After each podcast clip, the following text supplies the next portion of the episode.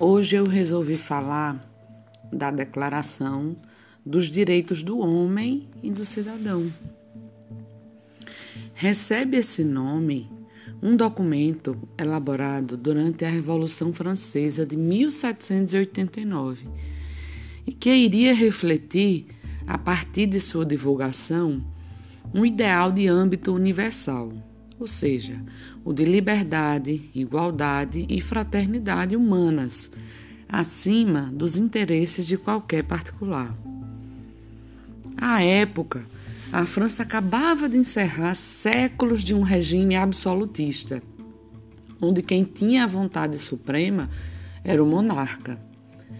Tal arranjo foi necessário ao momento do nascimento da moderna França porque era o único meio de se fazer respeitar a unidade nacional e prestar obediência a uma autoridade centralizada.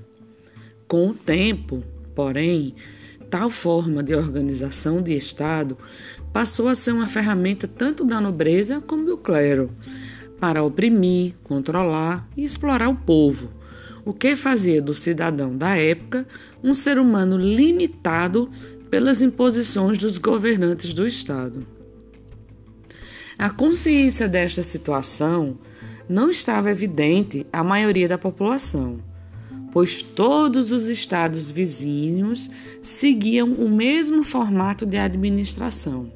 E assim, parecia ser o controle total do monarca, o chamado absolutismo, uma forma natural de administração. As ideias trazidas pelo humanismo e mais tarde pelo iluminismo viriam a mudar a sua perspectiva acerca de um governo eficiente.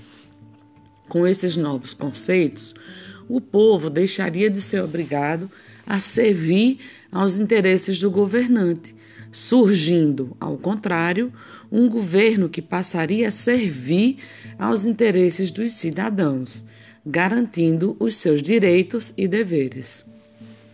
É exatamente devido a esta mudança de perspectiva que se iniciou a Revolução Francesa, que desejava dar todo o poder ao povo. Como a história mostraria, tal desejo seria logo frustrado pelos interesses das classes burguesas, que assumiram de modo informal o controle do Estado quando as classes dominantes, nobreza e clero, foram desbaratadas.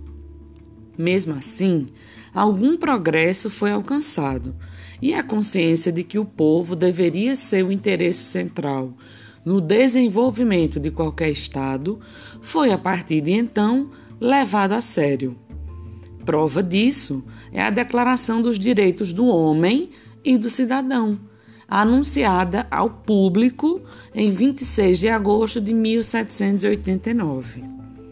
A importância desse documento nos dias de hoje é ter sido a primeira declaração de direitos e fonte de inspiração para outras que vieram posteriormente, como a Declaração Universal dos Direitos Humanos, aprovada pela ONU que é a Organização das Nações Unidas, em 1948.